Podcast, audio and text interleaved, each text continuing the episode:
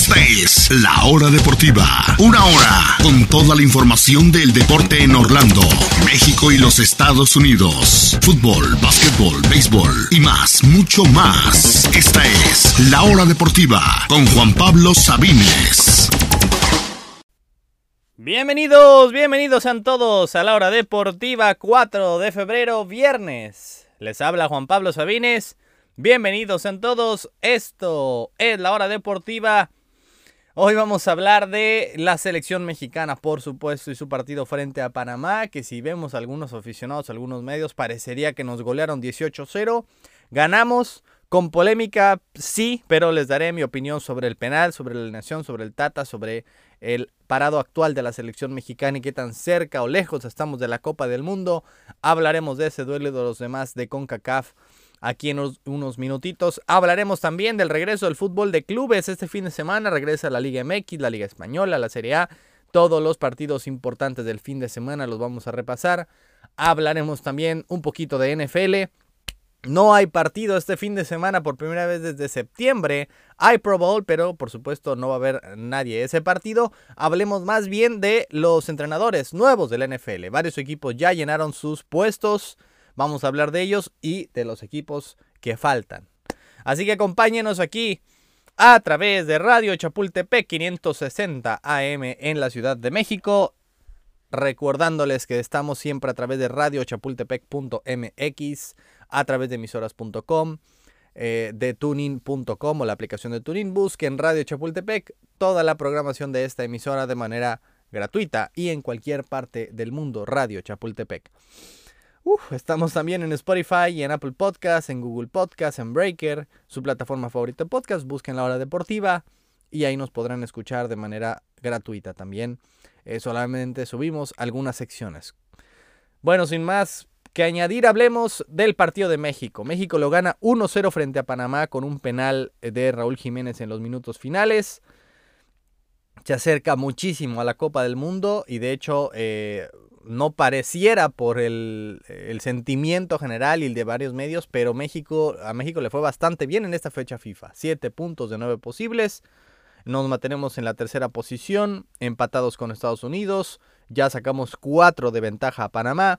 Nos quedan tres partidos, dos de ellos son en casa, dos de ellos son ante rivales ya eliminados, así que eh, vaya, uno pensaría que la afición y los medios estarían más tranquilos, pero no, están crucificando eh, totalmente al Tata Martino y a varios jugadores que como les dije la otra vez son los chivos expiatorios, pues todavía más, en este caso es Héctor Herrera y Andrés Guardado más que nada. Y la realidad, como siempre, está a la mitad. No es todo ni color de rosa, ni vamos eh, requete bien, ni tampoco, eh, evidentemente, estamos para eh, agarrar y linchar al Tata Martino Herrera y a Guardado de una vez. Así que vamos a darle un poquito de objetividad. Hablemos un poco del partido. La realidad es que sí, Panamá fue mejor, ligeramente mejor, sobre todo en la primera parte. fue un partido demasiado ríspido en el que la realidad es que México tuvo oportunidad de Raúl Jiménez pudo irse pudo irse al frente del marcador eh, apenas en los primeros minutos del partido. Pudo haberla definido pudo habérsela pasado Alexis.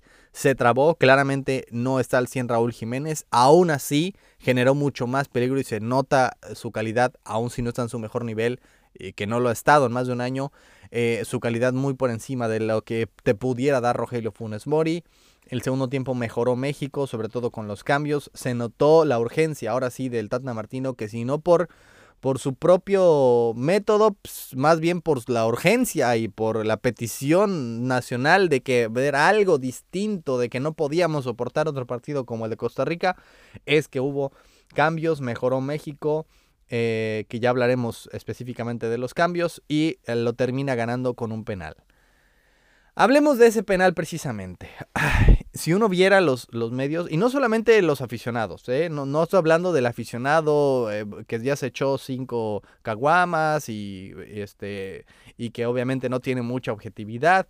No hablo de ese aficionado, hablo del propio Faitelson, del propio Ramos Rizo, de varios medios, varios eh, periodistas importantes. Todo el mundo metiéndole leña al fuego, más sobre todo los de, los de TV Azteca que el partido, eh, si bien México no lo jugó de manera perfecta, lo estaban vendiendo como que fue un robo y que Panamá nos pasó por encima y que nos debió haber goleado y qué vergüenza y qué robo y, qué clavadazo de Laines. Al principio hasta yo me la creí, hasta pensé en una toma en la que se ve, digamos, desde el punto penal hacia la jugada, eh, sí parecería que no tocan a Laines, porque uno primero lo que busca es el pisotón. De hecho, me recordó un poco la jugada de Robben contra Márquez en 2014. Márquez eh, no pisa a Robben y Robben se cae, pero no se cae necesariamente por el pisotón. Aquí fue la misma cosa. Mucha gente decía, nunca hay contacto porque se ve que el pie del panameño no choca con el pie de Laines. Y sí, no hubo pisotón. La cuestión es que ya que ve una toma eh, de frente, digamos, de la línea final, de frente de la jugada, es cuando se nota la verdad, la verdad, con bastante claridad, que sí tocan a Laines, que es una patada, si bien no artera ni nada, es una patada clara y suficiente para marcar penal. El penal, y aunque nos duela como mexicanos y nos rasgamos las vestiduras, ahí les va, una verdad terrible. El penal sí era. Ganamos con justicia, porque ganamos con un penal que aunque nos vendan y vemos tomas que no era, la realidad es que, y con bastante claridad, sí lo era. De hecho, el mismo árbitro la vio al instante, la marcó, fue al bar, lo cual no tendría que haber hecho porque no había duda. La toma claramente muestra el bar y el árbitro pitó penal. La, toma, perdón, muestra que hay contacto y el árbitro pitó penal. Fue a revisarla al bar y aún así marcó el penal. Es más, creo inclusive que si no hubiera marcado el penal el árbitro a primera y lo hubiera ido a revisar, hubiera marcado el penal de todos modos, porque la jugada es así de clara. Ojo, depende de cuál toma estés buscando, porque hay una toma en la que si buscas un pisotón, no lo hay, y parece que no hay contacto, parece que es muy leve, pero cuando la ves de frente, claramente hay contacto. Muchachos, hay penal. México es verdaderamente, creo yo, el único país del mundo que nos enojamos porque nos marcan esas jugadas y además que sí era penal. Es más, creo que los mexicanos, muchos hubieran estado más contentos si esa jugada exactita la hubiera marcado en la otra área. Imagínense que a, Panamá le marcan un penal así. ¿Quién se hubiera quejado? No se vale, nos robaron. Nadie hubieran dicho, ay, qué bueno, fuera Martino, fuera todos, no vayamos al mundial, mejor. Realmente creo que es el síndrome Doctor House que solo cuando estás infeliz estás contento. Verdaderamente creo que muchos hubieran preferido eso. Y vamos a ser objetivos. Cuando, cuando no hay penal o cuando benefician a la selección mexicana, lo decimos sin mayor eh, pelos en la lengua, sin, temor a equivocarnos. Así como fue en 2015, que me parece todavía un robo, recordando esa Copa Oro eh, que terminamos ganando, pero que yo realmente lo veo como una mancha. No tengo problema en decirlo, pero aquí la verdad es que no fue así. México lo ganó con justicia porque lo ganó con un penal, un penal bien marcado y bien ejecutado por Raúl Jiménez. Busquen la jugada. De hecho, en TV Azteca no pasa la jugada. Mm, por alguna razón. En TUDN tardaron en pasarla, pero se vio. Y si uno la busca en internet, la puede encontrar. El contacto es claro. Digan lo que digan muchos. Es penal y ganamos con justicia. Ganamos con ese único penal. Vamos a hablar del Tata Martino. Y si bien no es el técnico ideal. No es quien a mí me gustaría que dirigiera la selección, ni a muchos. Tampoco me parece la caboza del mundo. Y algunos decían inclusive que si no se marcaba ese penal, él se iba directito a Buenos Aires. Y la verdad es que no me parece eh, para nada lo cierto. ¿Ustedes creen que hubieran corrido a Martino eh, si estábamos tercer lugar de la eliminatoria? Eh, solamente dos partidos perdidos de 11. Yo no creo que lo hubieran corrido. Tendríamos, si no lo corrieron frente a Estados Unidos ni frente a Canadá hace unos meses, no creo que aquí lo hubieran corrido, a menos que, que Panamá realmente nos hubiera ganado eh, contundentemente en el Azteca. Era la única forma. La realidad es que no, no veo muchas formas de que lo vayan a mover. Si no lo movieron antes, no creo que ahora, tras una fecha FIFA con 7 puntos de 9 posibles, lo muevan. Que puede ser inclusive una eh, un arma de doble filo porque lo terminarán dejando, vamos a terminar por pasar al mundial y no es el técnico ideal, no es el que nos gustaría y tiene muchas fallas, pero cuando hace algo bien hay que reconocerlo. De hecho, sumé varias, eh, conté los aciertos y las fallas del partido y de hecho conté más aciertos que fallas de Martino. Claro, algunos más grandes que otros. Contemos. el primer fallo que vi de Martino, la alineación inicial. Y no necesariamente por los jugadores, sino por el sistema. El mismito de siempre. Un 4-3-3. Y los tres jugadores del medio campo, ninguno es necesariamente de ataque. Ni Guardado, ni Herrera, ni Charlie. Es decir, un equipo en el que la mayoría de los jugadores es de tendencia defensiva, es de simplemente posesión de la pelota, porque nos encanta tener la pelota, pero no sabemos qué hacer con ella, nos, nos encanta solamente tenerla y hacer pases laterales, eh, perdón, horizontales, sin realmente conseguir algo más.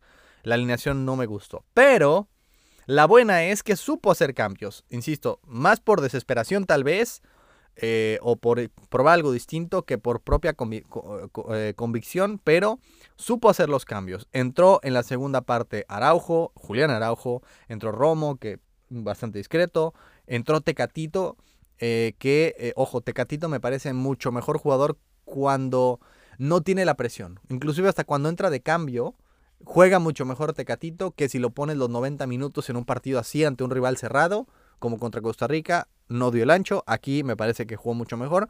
Y también me encantó lo de Laines. No porque hiciera algo distinto, sí provoca el penal en una jugada en la que hasta cierto punto él mismo ya se había trabado, ya no sabía mucho qué hacer, pero es ese jugador que intenta algo distinto. Y no solamente es por intentar algo distinto. Cuando no tienes ese tipo de jugadores, cuando solamente das pases y centros, te vuelves totalmente predecible y es súper fácil defenderte. Un equipo se echa atrás, cubre por zona, y realmente no te van a hacer muchos goles. En cambio, si hay un jugador que se pueda llevar a, alguien más, a alguien del otro equipo, significa no solamente que estás abriendo el abanico de posibilidades, sino que además jalas marca. Entonces alguien más tiene que ir a buscarte, entonces descubres a un compañero y lo puedes habilitar. Eso es lo que provoca jugadores distintos, que aún en un Barcelona supongamos, ¿no? El Barcelona que tenía toda la posesión del mundo, tenía ese tipo de jugadores con la habilidad de llevarse jugadores y de hacer algo distinto. Obviamente eh, Messi, además de Iniesta, además de un Henry, además de un Xavi, eh, además de un Villa, jugadores que ah, sí saben mantener la, posesión y dar 800 mil pases, pero también saben romper las filas rivales, llevarse jugadores, intentar algo distinto cuando es necesario. Y eso es lo que no he visto en la selección mexicana y que los pocos jugadores que son así como Laines, por lo menos Martino le ha dado más minutos que el propio Pellegrini en el Betis.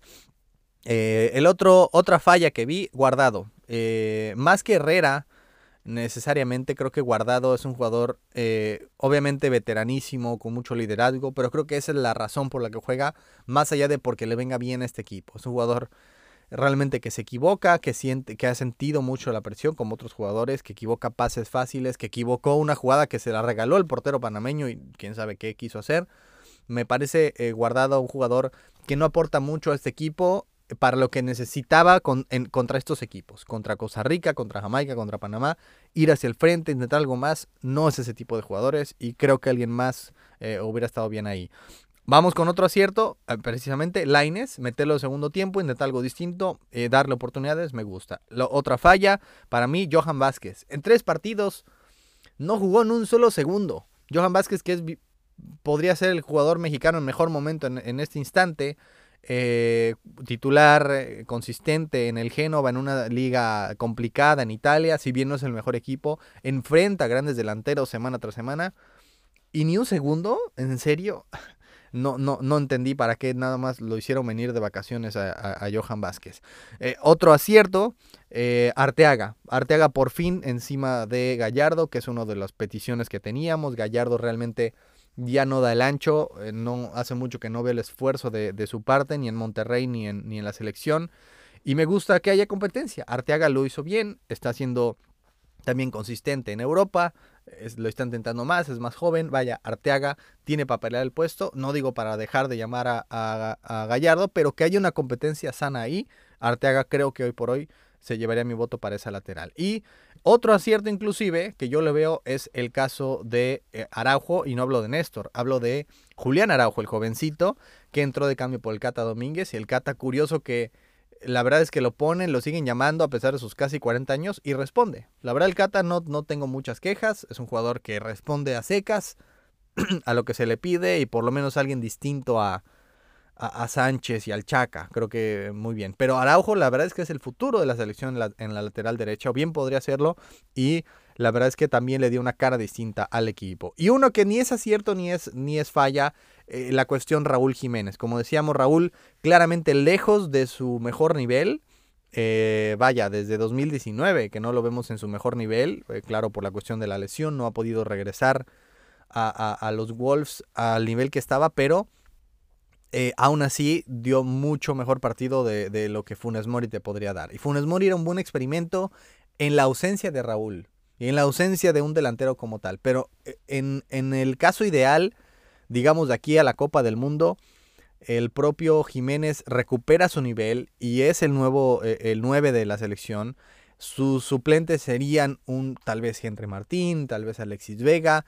Esperemos que recupere su nivel y llegue JJ Macías. Esperemos que suba tantito su nivel y llegue Santiago Jiménez. E inclusive imagínense, como cuarto, quinto delantero por encima de Funes Mori, me gustaría hasta Chicharito. Creo que te aportaría mucho más, por lo menos en experiencia, en liderazgo, que lo que te aporta Funes Mori. No como titular, eh, pero sí atrás de Jiménez, atrás de Macías, atrás de Martín eh, o de Vega eh, o de Jiménez. Creo que si alguno de esos fallaron o no recupera su nivel, creo que me parece mejor opción que Funes Mori. Así que eso fue lo que pasó con la selección mexicana. Lozano otra vez tiro por viaje, salió lesionado nuevamente, una terrible lesión de hombro tras eh, un choque realmente accidental hasta cierto punto, un choque futbolero, pero que fue con mucha fuerza, muy rápido y cayó mal.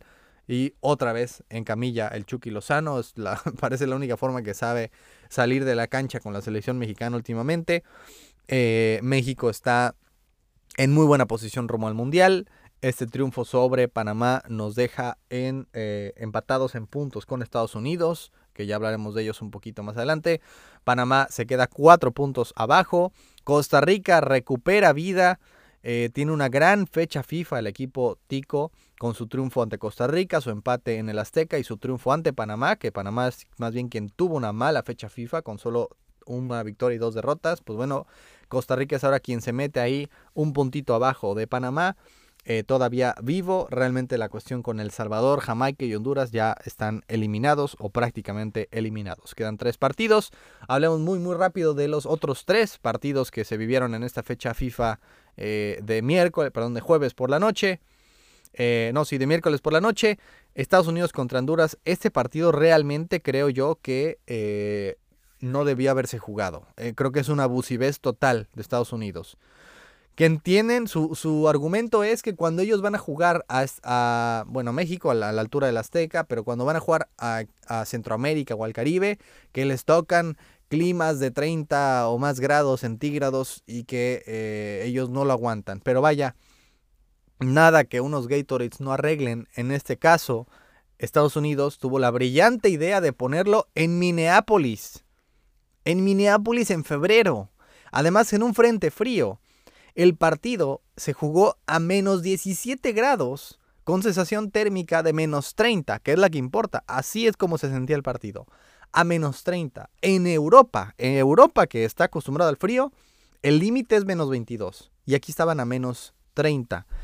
Obviamente, dos jugadores de Honduras sufrieron hipotermia, el partido era injugable, eh, el clima era eh, insoportable se jugó así y me parece que es un abuso total eh, de Team USA, que entiendo que quieran ganar ventaja en competitiva, pero no son condiciones para jugar fútbol eh, en absoluto.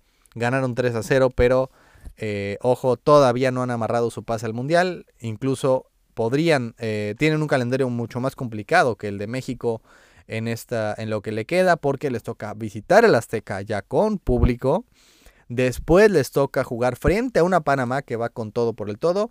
Y cierran frente a una Costa Rica que también podría llegar jugando a vida o muerte ese partido. Así que Estados Unidos no tendrá partido fácil. Uno de ellos, solo uno de los tres en casa.